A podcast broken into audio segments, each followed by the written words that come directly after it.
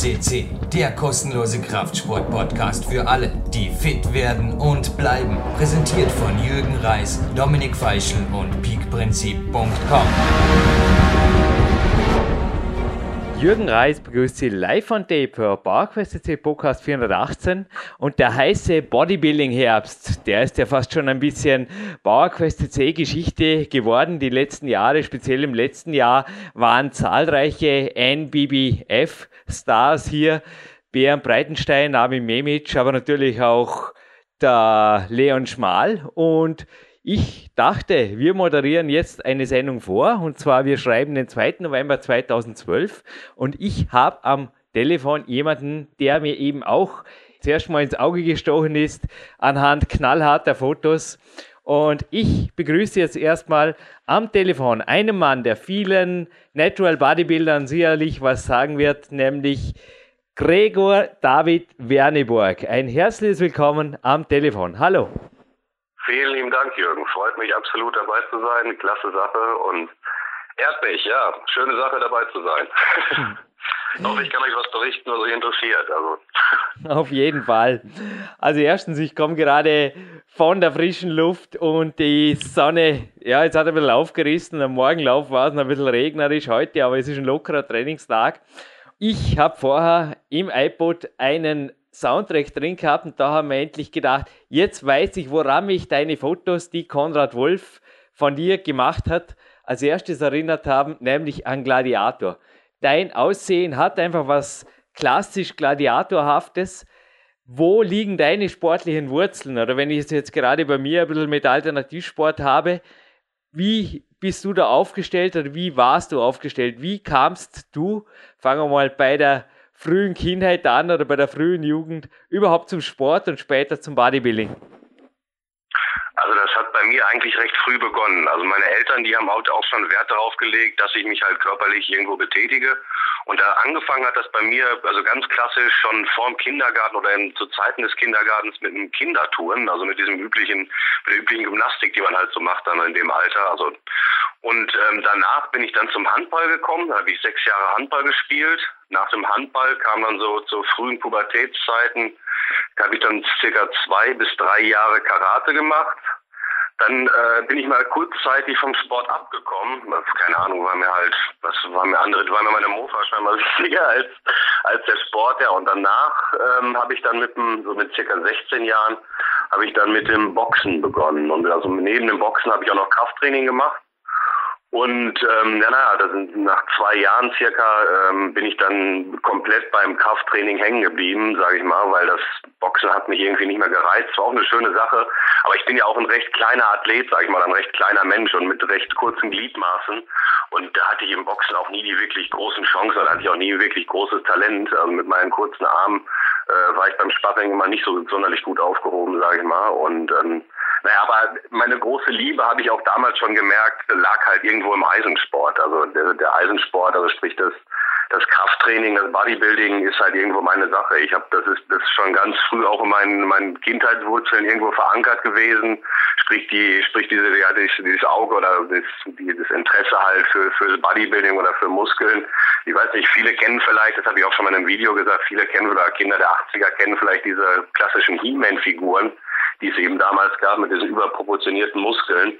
Und als ich so, als ich meiner Kindheit so mit sechs Jahren, so ungefähr, vor fünf, sechs Jahren, das erste Mal diese He-Man-Figur in der Hand gehalten habe und diesen, diesen Mann gesehen habe mit diesen überproportionierten Muskeln und mit diesem, aus meiner Sicht damals schon ästhetischen und, und geilen Körper, da wusste ich halt irgendwo, dass da wird es mich mal hinführen, oder das wird mal meine große Liebe werden. Und dann, wie gesagt, habe ich dann nach zwei Jahren Boxen mit 18, ab circa 18 dann halt nur noch äh, Krafttraining gemacht, ja, und da bin ich dann hängen geblieben und das ist, das ist halt mein, mein Sport und meine große Liebe, meine große Leidenschaft.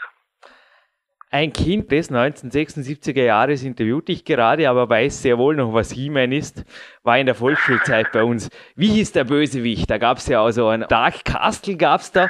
Ein, ein Schulfreund von mir hat da, der hat auch Judo gemacht. Der hat so davon geschwärmt, das waren auch alles seine Helden. Es ziehen gerade glückliche Volksschuljahre vor meinem inneren Auge vorbei. Danke, Gregor. da ich für, gerne. Aber du bist ein Kind des 1981er Jahres und ich dachte mir vorher gerade, ich mache dir mit diesem Podcast ein Geburtstagsgeschenk.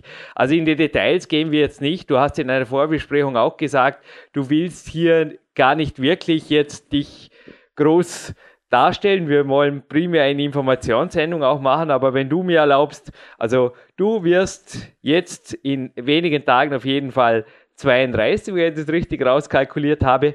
Und wenn ich mich vorher auch nicht verrechnet habe, lägst du aber mit 1,67 Meter und einem Wettkampfgewicht, wie hier im Steckbrief enthalten ist, bei 68 Kilo, auch in der Liga.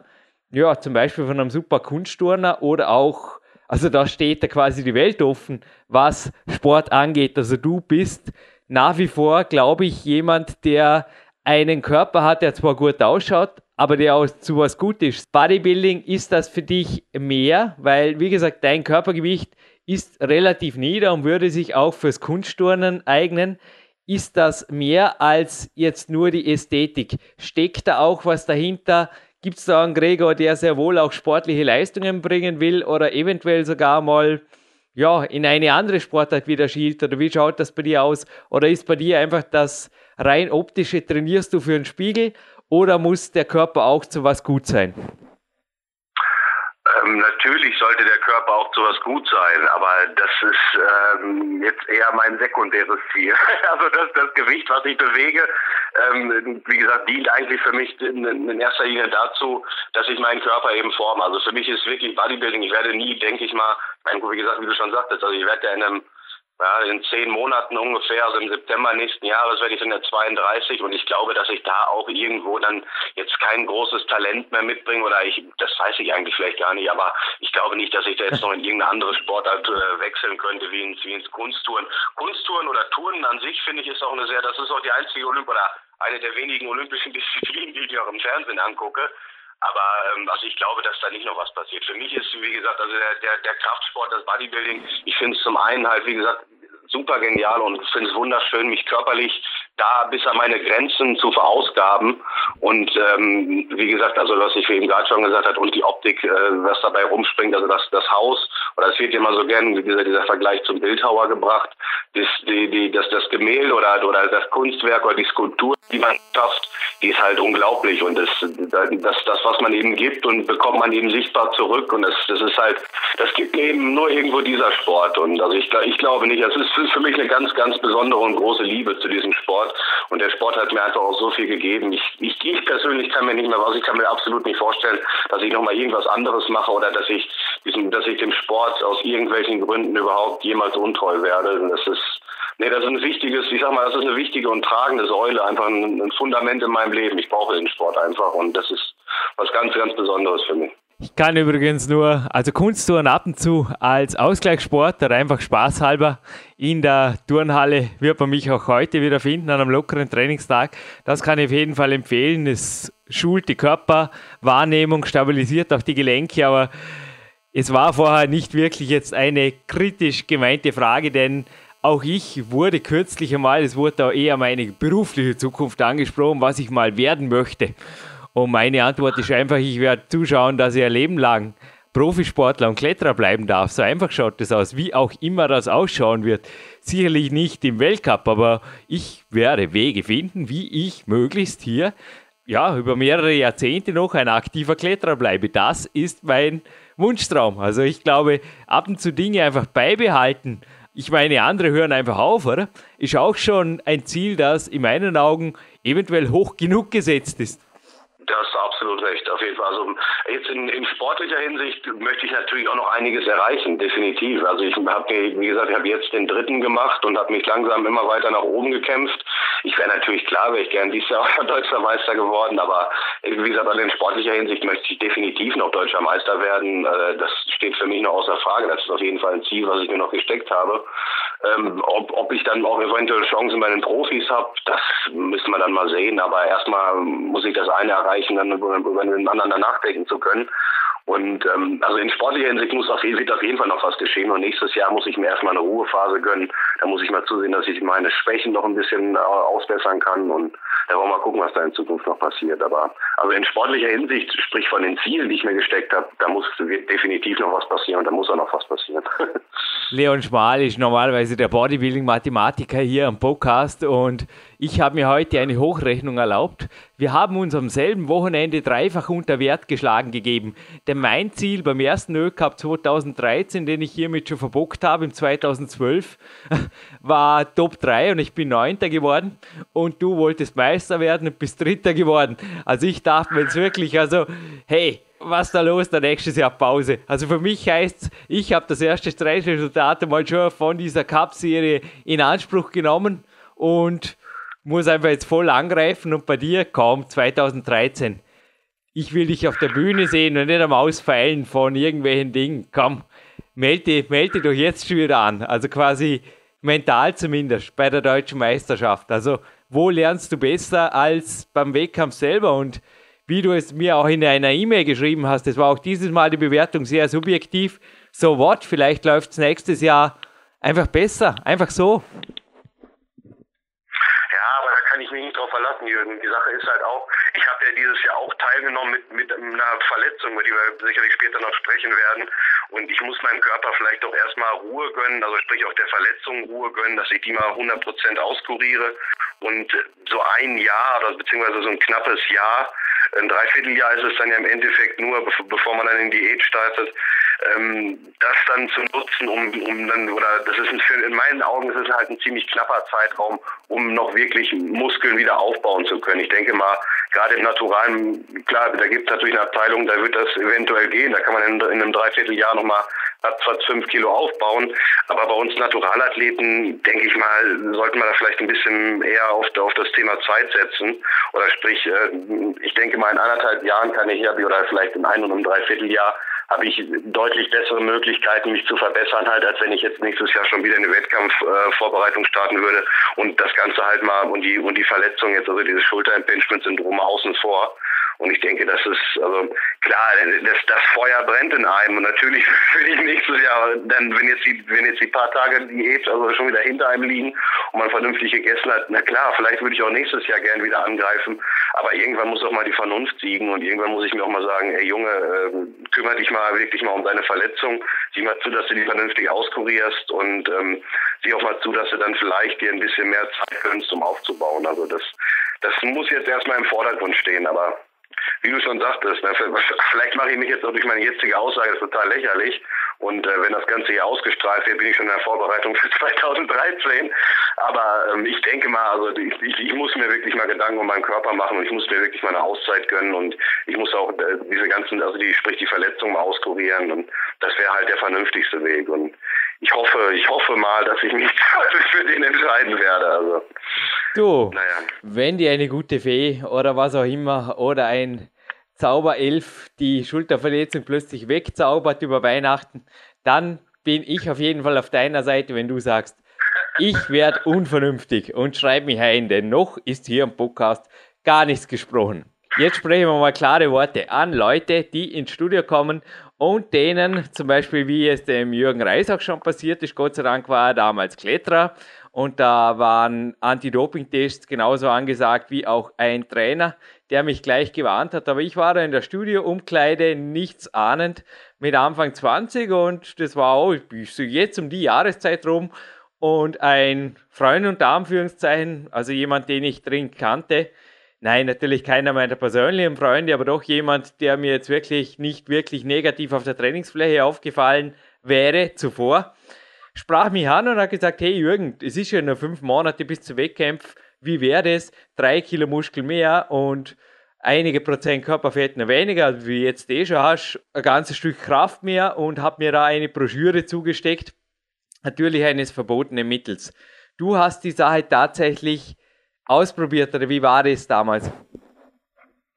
Ja, das ist halt also auch damals mit 18 gewesen. Also ich habe wie gesagt, ich, ich sage ja ganz ehrlich, ich, ich können, wir können offen über so ein Thema reden, das ist überhaupt kein Problem. Wir auch, Und, also ähm, wir sind PowerQuest CC ich, ich hoffe, das Ganze dann irgendwie in eine präventive Richtung lenken zu können. Sprich, wenn es nur ein einziger 18-Jähriger mich hört oder, oder meine Aussagen hört und dann aufgrund dessen dem, der, dem Doping eben abschwört oder die, sich, sich, sich nicht der dunklen Seite der Macht hingibt, dann ist das schon eine Menge wert. Aber um darauf zu sprechen zu kommen, es war halt damals mit, mit 18 so, dann konnte es mir persönlich nicht schnell genug gehen, anstatt mal an solchen Dingen, an solchen Schrauben zu drehen, wie eben der Ernährung etc ähm, hat man sich dann verführen lassen, beziehungsweise ich habe mich verführen lassen und habe dann halt eben, es gibt ja auch diese einschlägige äh, Literatur zu dem Thema. Ich weiß nicht, ob ihr das kennt, es gibt dieses grüne und das schwarze Buch, was da was vertrieben wird, wo eben halt Doping auch, ja, das ist sehr angepriesen wird. Natürlich werden auch über, wird auch über die Nebenwirkungen gesprochen.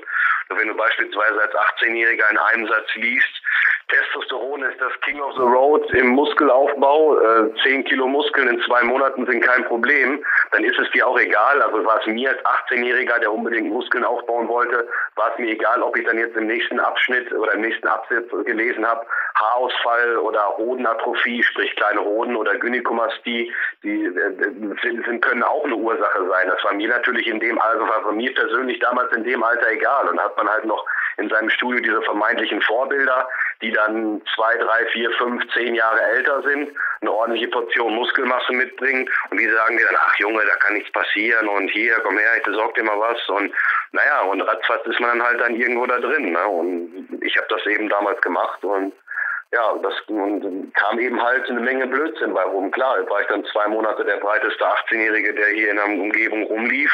Aber ähm, ja, wie gesagt, es war halt eben ganz, ganz hoher Preis, den ich dafür bezahlt habe. Und ich habe ähm, alleine fünf und, und sieben Jahre nachdem ich überhaupt das letzte Mal Doping genommen habe, also bei mir war es eben 2001 das letzte Mal, was jetzt mittlerweile auch schon elf Jahre, über elf Jahre zurückliegt.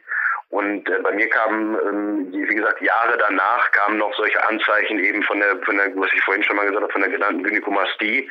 Also sprich, dass das Brustdrüsengewebe auf der linken Seite bei mir gewachsen ist und halt auch dann ambulant entfernt werden musste. Und naja, das war halt schon eine, eine ziemlich üble Sache. Und alleine, ich habe ich hab, ich hab das dann von mir aus damals selbst sein lassen. Also sprich, ich habe 2001 dann mit 19, habe ich dann nochmal einmal, habe ich was genommen.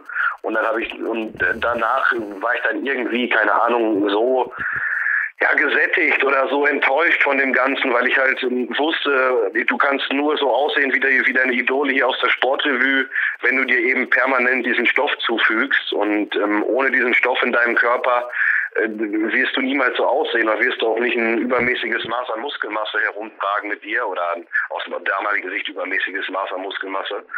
Und naja, das hat eben dazu geführt, dass ich halt den Sport dann komplett oder dass ich halt das Doping hingeworfen habe und auch den Sport für zwei Jahre, also von Mitte 2001 bis Mitte 2003, habe ich das dann komplett hingeworfen den Sport und habe mir dann damals gesagt, ah nee, es hat alles keinen Sinn. Und habe dann aber, ich meine, wie gesagt, wie ich dir vorhin auch schon erzählt habe, die Liebe war zu dem Sport war eben immer da und dann habe ich mir na, die Literatur zu dem Thema habe ich auch noch durchgelesen. Das berühmte Heavy Duty Buch von Mike Menzer habe ich mir dann Anfang 2003 durchgelesen. Und das hat mich dann irgendwo, auch wenn Mike Menzer sich erst auch erst zum Ende seines Lebens gegen Doping ausgesprochen hat, aber das Buch war halt eben sehr motivierend und sehr schön geschrieben. Und da habe ich mir dann 2003 gedacht, komm her Junge, jetzt gehst noch mal von Grund auf an und ziehst noch mal vernünftig durch und dann kannst du halt nicht aussehen wie deine Idole aus den, aus den Magazinen, aber, aber einen guten und muskulösen Körper, einen anständigen Körper kannst du auch ohne diesen Müll aufbauen. Ja, und dann habe ich eben halt 2003, ja, Mitte 2003 nochmal von Grund auf begonnen, halt meinen Körper halt natürlich zu formen und ja, seitdem, also seit Mitte 2003, bin ich dann halt eben am Ball geblieben. Ne? Mhm. Ja, klingt faszinierend. Es werden ja jetzt im Herbst nicht nur die Natural Bodybuilding Meisterschaften von Björn Breitenstein ausgetragen, sondern sicherlich wieder ein Mr. Olympia. Und ja, sagen dir jetzt, dass ich hatte auch schon mehrere dieser Athleten hier bei PowerQuest unter anderem hat mir auch Dexter Jackson hier eine super Doping-Absage geliefert, indem er einfach auch gesagt hat, es ist alles Potenzial und wenn ihr das Potenzial nicht habt, wozu wollt ihr überhaupt dopen? Und ich kann das also absolut bestätigen. Also ich hatte auch schon mehrere Coaches, die also nach ihrer Dopingzeit zu mir mit großen gesundheitlichen Problemen gekommen sind und ich habe sie teilweise auch in ihrer Dopingzeit, nur da wollten sie natürlich überhaupt nichts von mir wissen, gekannt oder gesehen und haben halt einfach auch am Kopf gekratzt und gesagt, ja okay, du bist vielleicht der breiteste 19-Jährige, der hier auch in der Stadt rumläuft, aber sorry, du schaust ja bei weitem nicht aus wie ein viel hieß oder wenn ich dir einfach nur auf die Beine schaue, da sehe ich niemals das Potenzial jetzt von einem Ronnie Coleman oder von einem richtigen Muskelmonster oder wie soll man das jetzt nennen? Wie stehst du zu solchen Muskelberge? Du hast ja vorher im Magazin genannt, aber da gibt es ja noch viel schlimmere. Also wie geht's dir damit oder wie kannst du da auch, also hier jetzt Oberlehrer zu spielen, ist natürlich schwierig oder der, ja, ich denke, wir können die Dinge beim Namen nennen, aber was kann wirklich ein 18-Jähriger, der jetzt zuhört, mitnehmen und einfach sagen, ohne mich? Ähm, also jetzt mal zu den, zu den Muskelbergen erstmal. Ganz ehrlich, natürlich gucke ich mir die auch gerne an. Natürlich gucke ich mir auch einen, Mr. Olympia-Wettkampf sehr gerne an. Und ich finde es auch faszinierend und unglaublich, mit äh, wie, wie ein Mensch überhaupt aussehen kann. Aber das Ganze basiert natürlich, klar, zum einen muss er die genetischen Voraussetzungen mitbringen, also es muss alles passen. Es muss wirklich, äh, da darf, darf keine Schwäche irgendwo sein. Zum anderen muss er natürlich auch eine unglaubliche Toleranz gegenüber Medikamenten haben.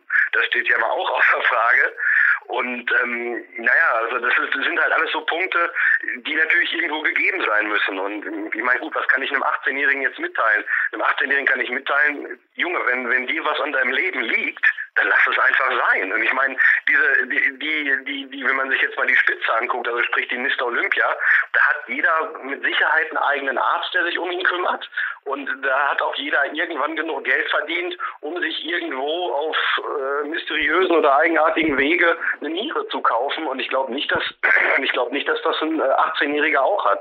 Also sprich, das, das Thema Gesundheit sollte halt auch für ihn einfach irgendwo im Vordergrund stehen. Klar denkt er sich, ah, mit 18 geht's mir jetzt super gut, ähm, mir wird in Zukunft nichts passieren, aber das ist halt sehr blind und, und das kann ich ihm nur raten, äh, lass es sein, weil in Zukunft äh, wirst du dich einfach damit kaputt machen halt, ne? Und, und das ist halt der, der Preis, den er dafür zahlt, ist, ist es halt einfach nicht wert. Ich meine, es ist, solange dieser Stoff in seinem Körper ist, ist er vielleicht der breiteste 19-Jährige in der Stadt. Das mag gut sein. Aber sobald er diesen Stoff wieder absetzt, fällt er zusammen, hat mit den, mit den körperlichen Nebenwirkungen zu tun. Da müssen wir uns aber nichts vormachen. Es ist, also, es ist ein Muskelkostüm und es ist, es ist eine geliehene Optik, die er mit, anhand dieser Steroide und anhand des Dopings äh, vorweisen kann. Und diese, diese Optik, die ihn dann vielleicht für eine Zeit lang für den breitesten 19-Jährigen in der Stadt macht, die ist nur geliehen und die ist nicht real. Also die ist, ist in dem Augenblick real, wo sie, wo sie greifbar ist, in der Zeitpunkt, in dem Zeitpunkt, wo er den Stoff in seinem Körper, also sprich, wo die pharmazeutischen Produkte in seinem Körper hat. Aber sobald er es wieder absetzt, sieht er aus wie vorher, hat einen geschädigten Testosteronhaushalt, hat eventuell noch andere geschädigte Organe und das ist, wie gesagt, das ist es einfach nicht wert. Und nur um, für, um, um zwei Monate lang oder ein Jahr lang oder um vielleicht zwei Jahre lang auf jeder Party, wo er aufschlägt, dann der breiteste zu sein. Ich meine, und dann später dann mit, mit 30 da zu sitzen und mit allen möglichen Nebenwirkungen zu kämpfen, kämpfen zu haben, das ist natürlich, ja, das, das, das sollte es ihm nicht wert sein. Und naja, ist natürlich schwer, da Jugendliche von abzubringen irgendwo, aber ich hoffe, wenigstens ein bisschen gelingt das oder, oder ja, dann nehmen, nehmen sich wenigstens ein bisschen was davon an halt, ne? Auf jeden Fall. Und die DVDs kann ich auch empfehlen. Mr. Olympia anschauen. Motiviert auf jeden Fall auch die Porträts lesen in den Magazinen. Es motiviert allgemein zum Sport. Also ich persönlich habe nichts gegen Flex und die Muscle und Fitness und auch die Sportrevue. Ich habe mit überhaupt, ich bin jemand, der mir lieber Freunde als Feinde schafft. Aber ich glaube, dass es möglich ist. Ich sage jetzt einfach mal, da gibt es einfach viele Beispiele, die hier auch schon Podcast gesprochen haben, von vornherein ohne Doping diesen Körper aufzubauen. Denn eine Frage, die mir, aber auch manch einem 19-Jährigen, der jetzt zuhört, und ich habe vorher Konrad Wolf gefragt, ob er uns ein Foto schickt für die Galerie, weil er ist in meinen Augen der beste Kraftsportfotograf, der in Europa hier zugänglich ist. Übrigens konradwolf.com ist seine Homepage hat auch mich, also jetzt, wo das Interview online geht, schon gefilmt, aber auch schon fotografiert. Und da gibt es eben Fotos von dir. Und jetzt eine Frage. Ist da wirklich alles danach natural? Musste das so wieder aufgebaut werden? Oder kannst du jetzt dennoch sagen, da hast du irgendeinen Startvorteil dadurch, dass du gedopt hast. Weil das ist einfach eine Frage, die sich mir jetzt als 18-Jähriger aufdrängen würde. Ist da nicht da ein bisschen was hängen geblieben? Weil der Mann schaut einfach super aus. Also ich glaube nicht, dass, ich meine, klar, ich bin natürlich in der Situation, ich, ich kann vielleicht auch nur sagen, aber ich denke mal, das ist, ein, also das ist auch eine Ist ja klar, dass man dich nicht klauen kann, aber rein jetzt vom Ausgangsstadion her, hast du das Gefühl gehabt, es kommt was schneller oder es geht was besser oder es ging... Also Du sprichst den Memory-Effekt jetzt als Beispiel an. Zum Beispiel, oder blieb was hängen, oder weil du hast ja vorher gesagt, das Muschelkostüm hast du quasi wieder hergegeben. Es gibt ja auch von Clarence Best zum Beispiel das Ripped 1, wo man einfach auch die Grafik sieht, dass er hinterher wesentlich schlechter daran war, wie, wie vor der Dopingzeit. Darum ist ja das auch ein totales Anti-Doping-Buch. Also er hatte weniger aktive Muskelmasse, mehr Körperfett. Also da kann man wirklich sagen, oh Mann, das ist ja grauslich, wenn der Clarence Best mal über 9% Körperfett hat. Aber wie ist das bei dir? Also hattest du da Startzahlen oder auch jetzt Memory-Effekt? Ja, gab es irgendwas, was du der Sache positiv zusprechen kannst? Außer dass du natürlich persönlichkeitsmäßig daran gewachsen bist, nehme ich an.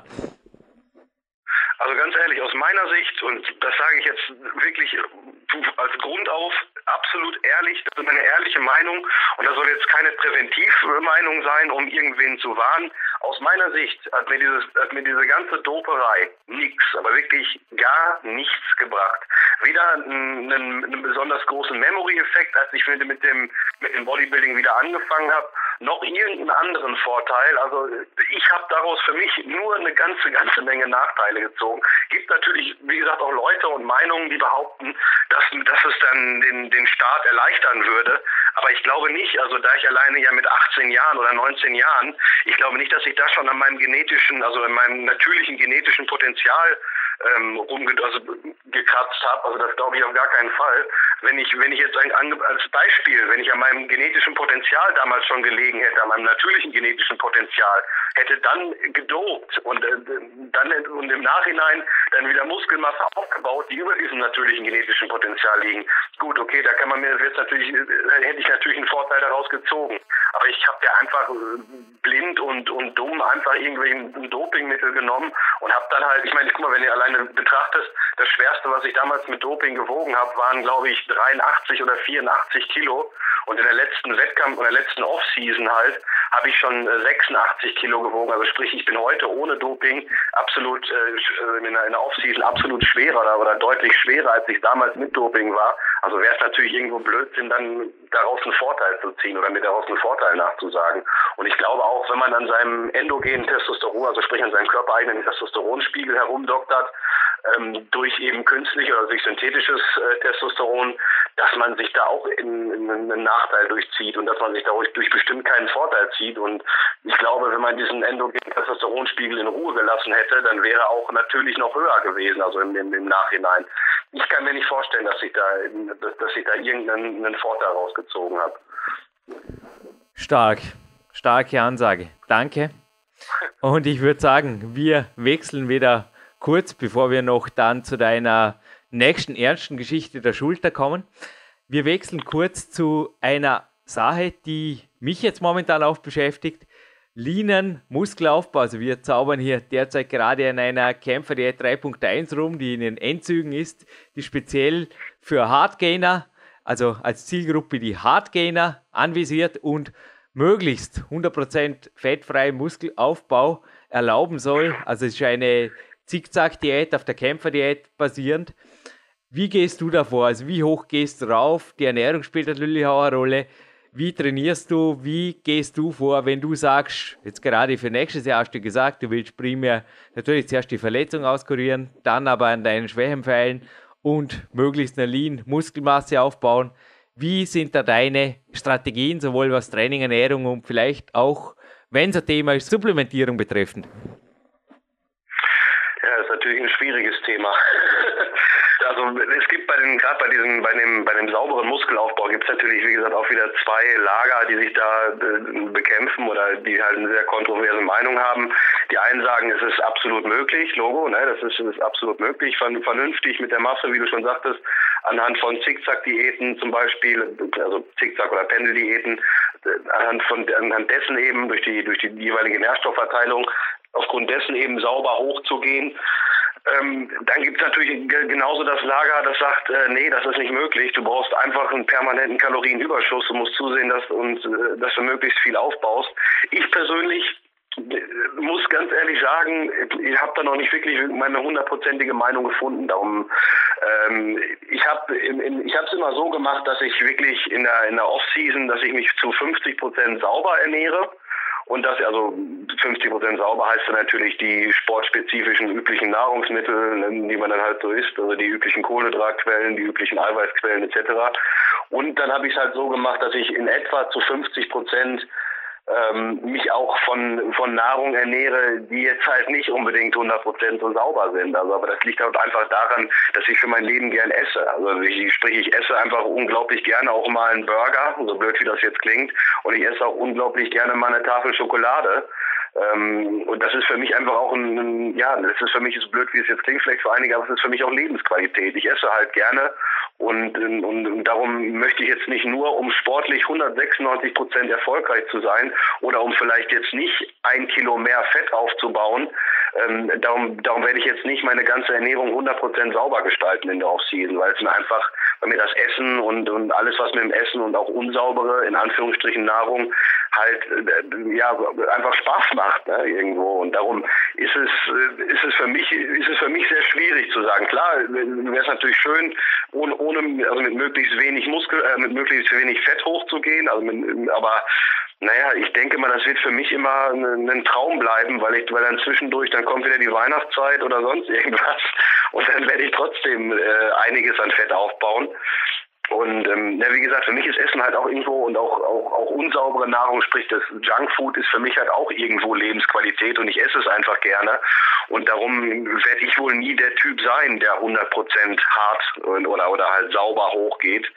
Und darum werde ich wahrscheinlich immer wieder irgendwo bei 85 Kilo dann in der Offseason landen und muss dann schon mal eine kleine Diät Anfang des Jahres oder eine kleine Sommerdiät einlegen, um eben 5 Kilo abzubauen und dann nochmal die restlichen 5 bis 10 Kilo dann zum Wettkampf auch nochmal abzubauen.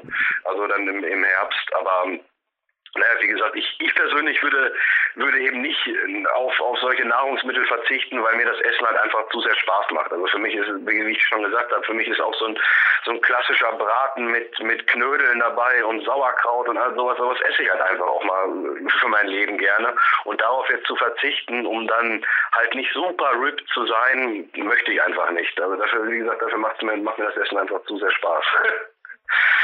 Ja, sorry, wenn ich hier jetzt noch eine kurze Ansage vom anderen Lager einwerfen darf. Wenn du mal im Winter sagst oder im Frühjahr sagst, es muss auch absolut lean gehen, also absolut lean, muss ich zugeben, habe ich es auch nicht hergebracht. Also mein Körperfettanteil stieg die letzten zehn Wochen, ich habe das Protokoll vor mir, das ja auch in meinen Büchern überall immer wieder drin ist, stieg von 5,04 auf 5,28 Prozent. Aber ich habe in diesen zehn Wochen 1,2 Kilo Muskelmasse, also Magermasse, zugelegt. Wir sprechen da um Magermasse um die 52 Kilo rum, die ich momentan mit mir rumtrage. Das, ja, die 3, irgendwas Kilo Fett abgezogen. Spitzenmäßig, auf jeden Fall ein super Wert. Klasse. Das also da, da, kann ich von, das geht da übrigens auch. Kann ich nur träumen. Es geht übrigens auch mit ein wenig, ich nenne es jetzt mal, aber vorsichtig Jürgen Reis Junkfood. Also ich möchte es da schon, ohne jetzt hier ins verwirrende Detail zu gehen, einschränken. Also wirklich die Leine los hast bei mir nie, aber dafür stimmt halt die Qualität. Also wenn ich in die Richtung mal es interessiert, also mich für dieses Interview mit einem, sagen wir, 30-minütigen Coaching revanchieren zu dürfen, es steht dir zu, wenn du Lust hast, melde dich einfach bei mir, okay? Also ich ja, jetzt einfach mal ein Geschenk im zweiten Drittel dieses Interviews, Gregor, wenn du erlaubst. Ja, sehr gerne, auf jeden Fall. Ja. Nein, es würde mich einfach auch interessieren, wie sowas bei jemandem wie dir funktioniert. Also ich habe jetzt gerade in deinen Worten eine kleine Herausforderung als Coach gehört. So quasi, könntest du ihn überzeugen? Und ich habe jetzt so meinen ersten Versuch gestartet und sollte sich irgendwann nach Weihnachten mal zwicken, wenn du sagst, so, jetzt hatte ich genug Weihnachtsgänse, Lebkuchen und Erdnüsse, jetzt muss einfach Line Masse rauf. Du hast meine E-Mail-Adresse, okay? Du hast meine private, die Coaching-E-Mail-Adresse. Wende dich bitte, da kommst direkt zu mir, an mich, wenn ich aus den USA zurück bin und dann sprechen wir drüber, okay? Ja, sehr gerne. Vielen lieben Dank für das Angebot. Und ich kann, kann dir garantieren, dass es nach Weihnachten so in der ersten bis zweiten Januarwoche dann bestimmt auch nötig wird. Also ist ganz gut was draufgekommen. Da können wir mal ganz fest von ausgehen. Vielen Dank für das Angebot, Jürgen. Danke. Was man übrigens noch genauer anschauen muss, aber es freut mich gerade, wenn ich dich am Lachen habe und ich lasse dich gerade noch ein bisschen weiter lachen. Das sind die Subway-Kekse, da muss ich mir noch aus dem Internet ausdrucken, wo die sind, aber oder aus was die bestehen. Aber ich glaube, du lädst nicht nur gerne mit Knödeln und Braten, sondern ein guter Freund hat dir da was zugesteckt, was du auch, glaube ich, ziemlich schnell verzehrt hast. Ich habe mich insidermäßig, nicht nur in den offiziellen Medien, über dich informiert, wie du siehst. Ja, wie gesagt, es gibt da diese, diese große Kette, also diese große Fastfood-Kette, die bekannt ist für ihre Sandwiches. Und da esse ich, also da esse ich auch für mein Leben gerne, muss ich auch ganz ehrlich leider zugeben. Und da es passiert schon mal, dass ich so zwei große Sandwiches da esse mit einer ganzen Menge äh, Steak drauf oder mit einer ganzen Menge Hähnchen drauf. Und danach esse ich halt sehr, sehr gerne diese Macadamia-Cookies, die es da gibt. Und da bleibt es dann auch nicht bei einem. Das muss ich leider zugeben. Ja, das stimmt schon. Also da, da kann ich mir nicht von frei reden, absolut nicht. Und da kann es auch schon mal passieren, dass ich mir so eine Zwölferbox reinziehe. Aber ja, wie gesagt, das soll auch, ist, ist, ist natürlich nichts, was man hier ähm, groß kundtun sollte an sich, aber äh, auch ein Thema, auch zum Thema Ehrlichkeit passt das ja. Aber ich esse, esse halt wirklich sehr gerne da und ähm, also bei diesem großen Sandwich-Hersteller, sage ich mal, oder bei dieser großen Fastfood-Kette, für, die für Sandwiches bekannt ist. Und dann gibt's danach halt noch immer eine ganze Menge Cookies. Und so beim Laden, äh, wie du das Laden auch schon angesprochen hast, also wenn es jetzt um einen Wettkampf geht, ich lade immer nur einen Tag, lade dann ziemlich trocken. Also das heißt mit, mit recht wenig, äh, mit recht wenig Flüssigkeit, also eine Grundversorgung an Flüssigkeit ist natürlich schon, damit das Laden vernünftig funktioniert. Aber ähm, also wenn ich dann lade, dann passiert es auch schon mal, dass ich noch so zwei, Ei, zwei, drei Eiweißriegel einbaue oder dass meine meine ungesalzene Reiswaffel äh, dann schon mit Nutella beschmiert wird, das kann schon sein. Ich habe damit nie eine negative Erfahrung gemacht, in jetzt in sechs Wettkämpfen. Ähm, warum soll ich das dann ändern? Und vor allen Dingen ist dieser, dieser große Jap, den man auch hat, dieser, dieser Hype auf Süßigkeiten, der ist dann ja auch schon mal erstmal wieder gestillt. Und ähm, ist für mich dann auch ein Vorteil, dann habe ich die Wochen danach nicht ganz so schlimmen Hunger wieder auf Süßigkeiten. Und also wie gesagt, ich habe auch mit dem unsauberen Laden, ich bin klar, da ist in erster Linie lade ich mit Reis und da ist dann so ein bisschen Pute zwischen als Grundversorgung für das Eiweiß. Und ähm, ansonsten lade ich halt eben auch, wie gesagt, mit mit mit mit, ähm, ja mit, mit dreckigen Sachen, wie man so schön sagt. Also sprich so ein paar Reis, so ein paar ungesalzene Reiswaffeln mit Nutella oder Marshmallow-Creme oder sowas, die halt möglichst wenig Natrium enthält oder so gut wie kein Natrium enthält, ist da eben auch schon mal dabei. Aber ich bin da immer gut mitgefahren, warum soll ich das ändern? Also wenn ihr jetzt zuhört, 18 oder 19 seid und euch Testo ohnehin das natürliche Testosteron aus den Ohren rauskommt, dann ist auf jeden Fall gescheiter, ihr macht die Strategien vom Gregor nach, weil mir war jetzt vorher gerade im Hinterkopf, ich habe damals auch teilweise, haben wir glaube ich auch fast schon Natural Doping hier versucht, mit zwei Dönerketten nach dem Klettern irgendwie da ein Loading zu veranstalten. Naja, mir ist halt so gut wie vor allem, davon habe ich auch hier im Podcast schon berichtet, mal schlecht geworden. Oder er hat am nächsten Tag ein Pickelgesicht und irgendwas hat mir auf jeden Fall nicht passt und der Körper hat sich das oft für selber geregelt und ich habe wirklich mich schon so gut wie von jedem Drecknahrungsmittel, sorry, wenn ich das jetzt so beim Namen nenne, schon einmal übergeben. Also mein Magen scheint da eine sehr große Toleranz zu haben von cleanen Kämpferdiät-Dingern. Also da kann ich eigentlich essen, so viel ich will. Also wenn ich mich an meine Rezepte und an meine Zutaten halte. Aber ansonsten bin ich da eigentlich relativ empfindlich, was einfach so auch Nahrungschemie angeht. Also ich denke jedem das seine, aber gescheiter ist auf jeden Fall, ihr macht es in diese Richtung, die Experimente, oder?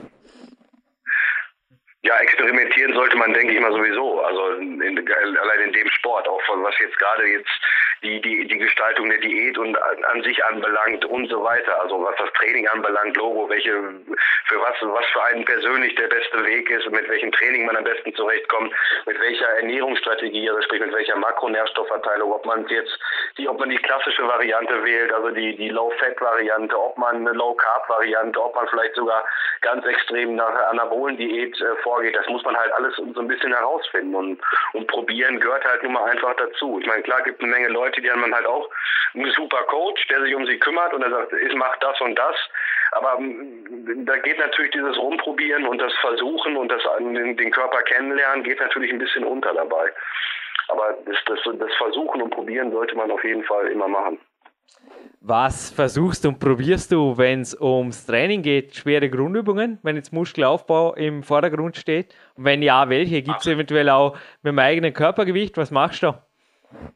Das absolut, also absolut. Schwere Grundübungen sind bei mir wirklich, also das, das Fundament meines Trainings. Das sind wir auch bei den klassischen, bei den klassischen Übungen kommen wir halt wieder an, sprich wie Kniebeugen, eine meiner absoluten Lieblings- und Superübungen ist Kniebeugen frei an der Multipresse. Das mache ich sehr gerne. Dann äh, das klassische Kreuzheben. Dann, äh, was ich auch sehr gerne mache, beziehungsweise jetzt auch durch das Schulter-Impingement-Syndrom, konnte ich halt lange kein Flachbankdrücken machen und habe halt wirklich nur Schrägbankdrücken gemacht. Hat sich aber dann auch dann rauskristallisiert, dass ich eben gemerkt habe, Schrägbankdrücken, da erwische ich meine Brust oder meinen Brustmuskel einfach viel, viel besser, als wenn ich klassisches Flachbankdrücken mache. Und darum habe ich Flachbankdrücken auch komplett bei mir aus dem Programm genommen. Also sprich, ich mache nur noch Schrägbankdrücken. Ähm, Klimmzüge kann ich seit einiger Zeit auch wieder machen. Ich konnte halt, wie gesagt, ich war halt sehr eingeschränkt im letzten Jahr durch, durch diese Schultergeschichte. Und dadurch konnte ich so ein paar Sachen nicht machen. Aber ich, bei mir sind es halt auch, also die, die, die klassischen Grundübungen, die, die bei mir halt absolut oberste Priorität haben. Ne? Klimmzüge, Kreuzheben, Kniebeugen, äh, Schrägbankdrücken, das sind so die, oder jetzt auch gerade in Bezug auf die Schulter, die ich jetzt leider auch schon ein Jahr nicht mehr trainieren konnte, richtig. Das Nackendrücken, Schulterdrücken, äh, Seitheben, diese, diese ganzen üblichen Sachen, das sind halt so, ne, das sind, sind eben die Dinge, die mich nach vorne gebracht haben und äh, die halt bei mir oberste Priorität haben. Also die, die, die klassischen Mehrgelenksübungen, ne, jetzt mal abgesehen vom Seitheben, was ich gerade genannt habe, aber ansonsten halt schwere Grundübungen haben bei mir oberste Priorität. Meine Arme zum Beispiel, die trainiere ich wirklich nur mit beide, also beide jetzt Bizeps und Trizeps zusammen bekommen insgesamt pro Woche vielleicht, wenn es hochkommt, vier Sätze. Das sind aber eher zwei bis drei Sätze. Also das ist halt Wer schwere Grundübungen macht, der trainiert seine Arme halt auch einfach schon ordentlich mit und, und die, die profitieren ja schon von dem Wachstumsreiz. Und darum, vielleicht ist ja bei mir noch eine individuelle Sache, dass die Arme bei, an sich bei mir halt recht gut ansprechen, aber ähm, also ich bin der Meinung, wer, wer viel Wert auf Grundübungen legt und der braucht sich um seine Arme eigentlich weniger Gedanken machen, die wachsen dann schon von alleine mit. Und da braucht er keinen extra Armetag oder sonst irgendwas in der Richtung machen, aber das ist halt nur meine persönliche Meinung und Erfahrung, gibt da natürlich auch wieder Ausnahmen, aber wie du schon sagtest, schwere Grundübungen, lange Rede, kurzer Sinn, schwere Grundübungen, die haben bei mir absolut äh, oberster Priorität. Mhm. Also wie du ausschaust, ich habe mir für dich sowieso gerade gedacht, einarmiges Klimmzugtraining oder so, wenn die Schulter wieder stabil ist, hey, wow. Also mit deinen Hebeln müsst du wirklich gewaltige Vorteile schon genetisch haben. Aber anscheinend, was genetisch bei dir nicht so optimal eventuell drauf ist oder ich weiß nicht, ich habe gestern gerade hier mit dem Lukas Fessler diskutiert. Wir hatten jetzt schon einige Bodybuilder hier, also naturale Bodybuilder, die allesamt mehr oder weniger von Schulterproblemen betroffen waren. Und wir haben jetzt diskutiert, wie viele Turner, natürlich gibt es auch Turner hier im Landessportzentrum, die schwere Schulterverletzungen oder Überlastungen hinter sich haben. Aber dennoch könnte man glauben, rein optisch, dass ein Turner eigentlich zehnmal so aggressiv mit den Schultergelenken umgeht oder so schonungslos trainiert wie ein Bodybuilder, weil da schaut ja alles relativ weich aus, die Bewegungen recht sauber und auch rhythmisch. Und beim Turner, der springt ja da teilweise in die Schultern rein wie ein Verrückter und scheint dennoch so die Schulter massiv zu machen. Und ich hatte teilweise mit Turnsportübungen bessere Erfahrung, also mit meinem eigenen Körpergewicht, aber natürlich gehört auch dazu, dass man diese richtig lernt. Ich spreche jetzt von Handstand und auch Variationen von, also sehr, sehr extremen Spannungsliegestützen, ist schwer zu erklären am Podcast, aber habe es hier auch schon Coaches gezeigt. Wo siehst du den Grund deiner Schulterverletzung? Also ich habe gestern nur spekuliert mit dem Lukas, dass vielleicht der menschliche Körper doch nicht, gerade was die Schulter betrifft, so gut ausgelegt ist jetzt auf ein reines Eisentraining. Oder ich weiß nicht, vielleicht liege ich da daneben, oder? Äh, Ähm, ich bin der Meinung, ich denke mal, ein Turner wird seinen Körper eigentlich viel ausgewogener trainieren äh, mhm. als, als ein Bodybuilder. Also sprich, er wird sich vorher schon einfach im, im Zuge seines Trainings die Rotatoren oder den Bereich der, der Rotatorenmanschette einfach ordentlicher warm machen. Ja, sicher. Dass er dann halt einfach, dass er einfach dadurch weniger Belastung halt äh, auf der, auf der, auf dem Schulterdach hat oder sprich weniger anfällig für, für Verletzungen eben ist. Und ich, ich denke mal, dass da, dass da der, dass da der, der Hase begraben liegt irgendwo. Ansonsten könnte ich mir das nicht erklären. Also das ist jetzt, ist jetzt meine Vermutung, meine persönliche Vermutung. Ein Bodybuilder, der geht ins Studio, weißt du, fährt vielleicht drei Minuten Cardio und dann ist heute Schulter angesagt, ja, dann fängt er an, ein bisschen Seitheben zu machen, leichtes. Dann fängt er ein bisschen an, leichtes Nackendrücken zu machen, ja, und dann legt er halt richtig los. Und ich denke mal, dass das bei einem, bei einem Turner halt noch wesentlich ausgewogener ist, das Training. Und der hat seinen ganzen oberen ähm, Schulterapparat schon so super warm gemacht, bevor er dann richtig losstartet, dass es halt dann einfach wesentlich, äh, ja, bei weitem nicht so anfällig für Verletzungen ist, als, als bei einem Bodybuilder eben. Ne? Ja, es ist also klar, also auch in meinem Sport ist also 45 bis 60 Minuten Aufwärmen im Winter ist Standard, genauso bei den Touren. Vorher kannst du gar nichts machen. Also vorher ist die Flexibilität und auch die Beweglichkeit, also ich würde mich, keine Ahnung, es würde mir nicht erzahlen, dass ich reingehe und gleich am Campusbau was mache. Da wäre mir auch meine Schulter, also ich hatte selber schon eine Schultersubluxation, also ich bin hier auch gebranntes Kind und ich halte sehr viel auf Gegenspielertraining, aber ich mache das jetzt neuerdings eher also mit Turnübungen oder auch TRX-Band oder auch im propriozeptiven Bereich, wo es also gar nicht viel Gewicht braucht, sondern wenn man die Übungen richtig macht, selbst ein Theraband schon genug Widerstand liefern kann. Aber von mir zu dir, wie schauen da deine Übungen aus? Denn Schwertziehen, was ich da gelesen habe in der NBB und F, war mir auch neu. Also Conan kenne, Arnold hat ja da Schwertziehen trainiert sogar auf dem Film hin. Natürlich, cooler Film, Conan, der Barbar. Gregor, The Shoulder, was machst du da genau? Ja, ist natürlich schwierig, weil ich ganz ehrlich gesagt viele Übungen natürlich auch nicht beim Namen kenne, 100 Prozent. Aber was du schon gesagt hast, einmal einerseits arbeite ich zum Beispiel auch mit dem Terraband, da mache ich mich auch ordentlich mit warm. Und man muss sich halt dann auch einfach mal die Funktion halt angucken oder beziehungsweise man muss sich halt vielleicht vorher mal darüber im Klaren machen, wie funktionieren die Rotatoren überhaupt oder, oder wann sind sie überhaupt aktiviert. Und äh, aufgrund dessen sollte man dann halt irgendwie zusehen, dass man zum Beispiel klar, wenn man wenn man sich jetzt auf als Beispiel, man legt sich auf diese auf eine Bank, auf eine Multibank und äh, beugt sich so zur Seite und macht quasi ja so ähnlich wie Seitheben, nur eben aus der Hüfte heraus. Also das sind halt alles so, das sind alles so Übungen. Ähm, ich, ich, wie gesagt, ich, ich kann dir die Übung nicht genau beim Namen nennen. Oder man legt sich, man legt sich mit dem Rücken auf eine Multibank, hat jede Seite eine kleine, eine leichte Kurzhantel und bewegt die dann so als ja auch man rotiert halt eben also man sprich man bewegt die die Hantel vom vom Rücken hoch zur hoch zum Bauchnabel und ähm, ja, wie gesagt, man muss sich da vielleicht echt mal dann haben. Man gibt einfach, wie ich schon, wie ich auch in dem Interview geschrieben habe, dass man vielleicht einfach mal bei einem, bei, bei YouTube als Beispiel, machen wir jetzt mal kurz die Werbung für YouTube, aber man gibt als Beispiel, gibt man bei YouTube Shoulder, Shoulder Impingement äh, Syndrome an und dann bekommt man halt schon ganz, ganz, ganz viele vernünftige Übungen auch äh, ausgeworfen, mit denen man sich dann halt ordentlich warm machen kann. Und das, das sollte man dann halt irgendwo tun. Also sprich, man sollte halt das, das schwächste Glied in der Kette, die Rotatoren, bevor man halt anfängt, wenn, wenn, wenn den Rest der Schulter zu trainieren, sollte man halt sich erstmal ordentlich um die Rotatoren kümmern. Und da gibt's halt eine ganze Menge Übungen und das, bei mir dauert das Training, also wenn ich, wenn ich Rücken oder, oder halt Brust oder ja, Brust und Trizeps trainiere, da dauert das, dauert alleine das Aufwärmtraining für die Rotatoren, dauert bei mir schon locker 15 Minuten und naja, also bis, bis, bisher bin ich da wirklich ganz gut mitgefahren. Und was also die spezifischen Übungen kann ich dir den genauen Namen leider echt gar nicht sagen, wie die heißen. Aber so, so, so als Beispiel halt sowas wie Schwertziehen ist dann halt, wenn man das hört, Schwertziehen, ne, das ist dann halt auch, dann greift man in die Hüfte, hat unten eben einen, einen Griff und, und, und zieht, zieht den Griff dann eben langsam hoch. Also sprich, dass die, die Rotatoren halt wieder voll mit einbezogen werden. Man, man, man sollte sich da halt auch ein bisschen, bisschen informieren vorher. Aber ich kann dir den genauen Namen der ganzen Übung gar nicht sagen. Es ist halt wirklich wichtig, dass nicht die Deltas dabei aktiv sind, oder, sondern halt, dass wirklich die Rotatoren dabei trainiert werden. Und naja, das ist halt so das, was ich gemacht habe eben. Ne?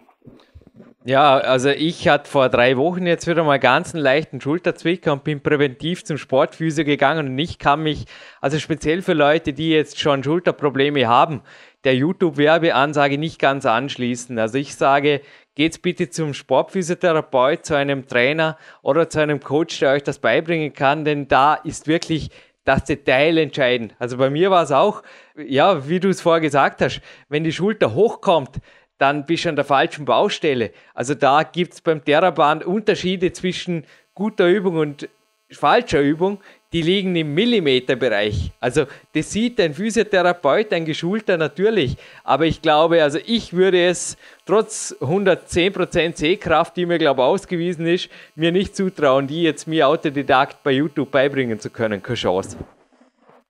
Hast du natürlich recht, verständlich, klar. Der, der vernünftigste und beste Gang ist natürlich erstmal zum Sportmediziner. Da hast du vollkommen recht. Ich, natürlich, die Diagnose wurde bei mir ja auch äh, von einem Orthopäden erstellt und der hat mir dann auch schon erstmal ein paar Übungen gezeigt, die eben notwendig sind.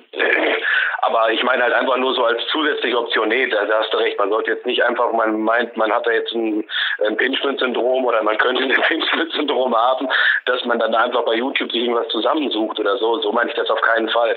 Nur wenn man, wenn die Diagnose schon gestellt ist, dann ist es vielleicht einfach irgendwo ratsam, nachdem man dann einen Physiotherapeuten oder einen Orthopäden halt auch aufgesucht hat, dass man sich vielleicht auch selbst noch autodidaktisch einfach zusieht, dass man noch ein paar Übungen äh, ranschafft, die halt dem, dem Gleichen halt irgendwo dienen. Ne? Also das sollte jetzt auf keinen Fall äh, ja, irgendwas in der Richtung, dass man, dass man sich da blind äh, ohne, ohne irgendeine große Diagnose ähm, was drauf schafft. Nee, nee, das sollte auf keinen Fall so gedeutet werden. Auf jeden Fall deute ich die Zeichen deiner Schulter. Ich habe ein gutes Gefühl. Es hat jetzt richtig aufgeklärt. Es hat morgens wirklich beim Morgenlauf, da hat es voll geregnet und jetzt ist wunderbar blauer Himmel. Und ich habe mir das jetzt gerade so mentaltrainingshaft ein bisschen mit deiner Schulter vorgestellt, dass da auch die dunkle Wolke wegzieht und du, der Shoulder, Gregor, jetzt, wo der Podcast online geht, vielleicht schon wieder angreifen kannst. Allerletzte Frage vielleicht noch. Gibt es irgendwelche Supplemente? Baust du speziell in der Aufbauphase beispielsweise Kreatin ein oder Eiweißpulver oder gibt es da was? Ja, Eiweiß habe ich halt so, also das, das klassische Eiweißpulver, das Whey-Eiweiß, das habe ich bei mir in, in der Grundversorgung, habe ich das einfach drin, weil, weil ich es einfach bequem finde, irgendwo dann halt seinen Eiweißbedarf noch über Shakes zu decken, aber Whey-Eiweiß gibt es bei mir schon. Kreatin verwende ich auch häufig. Manchmal bin ich dann zu faul, es mal einen Monat zu nehmen, was vielleicht ein bisschen Blödsinn ist, aber zwischendurch mache ich dann, kommt es immer vor, dass ich, dass ich einen Monat nicht nehme, aber also den überwiegenden Teil des Jahres nehme ich Kreatin, klar Eiweiß als, als sozusagen Nahrungsmittel und ähm, dann habe ich noch über, jetzt über die Jahre herausgefunden, dass es einen für mich persönlich einen Testo-Booster gibt, also einen natürlichen Testo-Booster gibt, wo ich auch wirklich was gemerkt habe. Also ich muss ganz ehrlich sagen, von den von diesen ganzen Tribulus-Präparaten, die es gibt, da habe ich nie was von gemerkt, auch wenn man dann zwei, drei Kapseln genommen hat. Ich habe weder dann eine Steigerung im Training gemerkt, noch habe ich jetzt gemerkt, dass sich meine Libido äh, besonders gesteigert hat. Was der aber absolute Gegenteil der Fall war, sprich, ähm, dass ich was gemerkt habe, das war bei äh, einem Phenogreek-Extrakt, also bei einem Boxhornklee-Extrakt. Da habe ich wirklich gemerkt, ey, das, das bringt was. Also da, da kann ich von mir nur sagen, das ist das einzige Test, also der einzige Test und Booster, wo ich wirklich tatsächlich mal was gemerkt habe.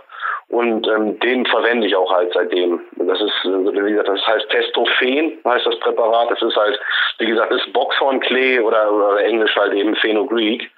Und ähm, das Boxhornklee-Samen und das ist, das sind, das sind so, so die drei Sachen, die ich, die ich verwende. Aber ansonsten das, das Testosteron, also den Boxonklee ab und an mal, ähm, den, das Eiweiß das ist das ganze Jahr über logischerweise und äh, das Kreatin halt eigentlich auch fast das ganze Jahr über, vielleicht, vielleicht ein Vierteljahr, das gesamte Jahr nicht.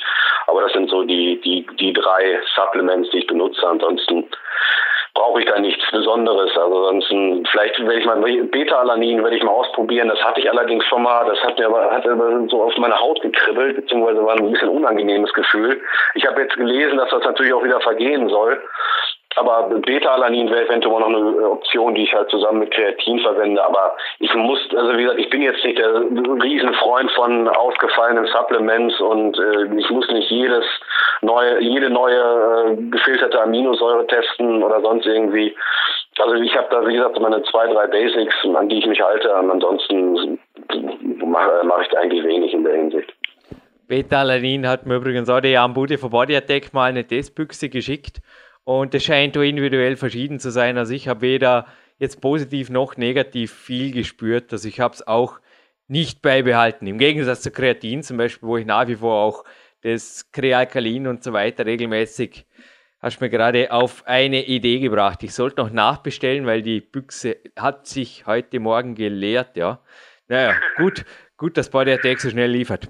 Gut, ich bedanke mich, Gregor, für dieses Interview und wie gesagt, ich wünsche dir alles Gute. Ich nehme jetzt einfach die Wettkampfvorbereitung, den unvernünftigen Gregor vorweg, der sich jetzt einfach mal 2013 für eine Probeteilnahme entschließt und dann 2014 ohnehin souverän den deutschen Meister abräumen wird. So sehe ich das jetzt. Danke für dieses Top-Interview. Ich denke, es waren Aussagen, die unter die Haut gingen. Und ich wünsche dir alles Gute für eine naturale, sportliche Zukunft. Bleib ein echter Gladiator für das naturale Bodybuilding. Lieber Gregor, danke hier aus Big Country. Vielen lieben Dank, Jürgen. Hat mich sehr gefreut und auch, hat mich auch sehr geehrt, dass du mich hier angesprochen hast, also noch angeschrieben hast. Es freut mich wirklich un unglaublich und ich danke dir auch in gleicher Weise für die super nette Interview. Ich hoffe, ich konnte irgendwem vielleicht eine Kleinigkeit mitgeben auf seinem Weg, auch ein Gladiator zu werden, was mich übrigens auch sehr ehrt, eine super geile Aussage. Und ja, vielen, vielen recht herzlichen Dank. Und ich freue mich, ich würde mich tierisch freuen, wenn wir irgendwann wieder das Vergnügen haben. Danke, Jürgen. Auf jeden Fall. Der Coaching-Gutschein ist offen, jederzeit einlösbar, lieber Gregor.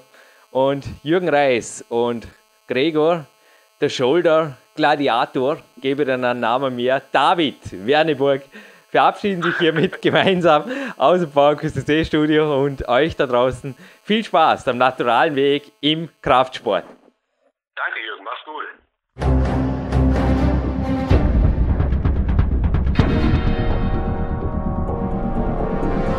Alle Fitness-Bestseller der Peak-Trilogie, kostenlose Newsberichte und weitere Podcasts von PowerQuest CC sowie Trainingssoftware, Supplemente und Trainingsausrüstung, Personal Coachings, Seminare, Workshops und mehr. Jetzt direkt im Internet auf www.peakprinzip.com oder www.jürgenreis.com.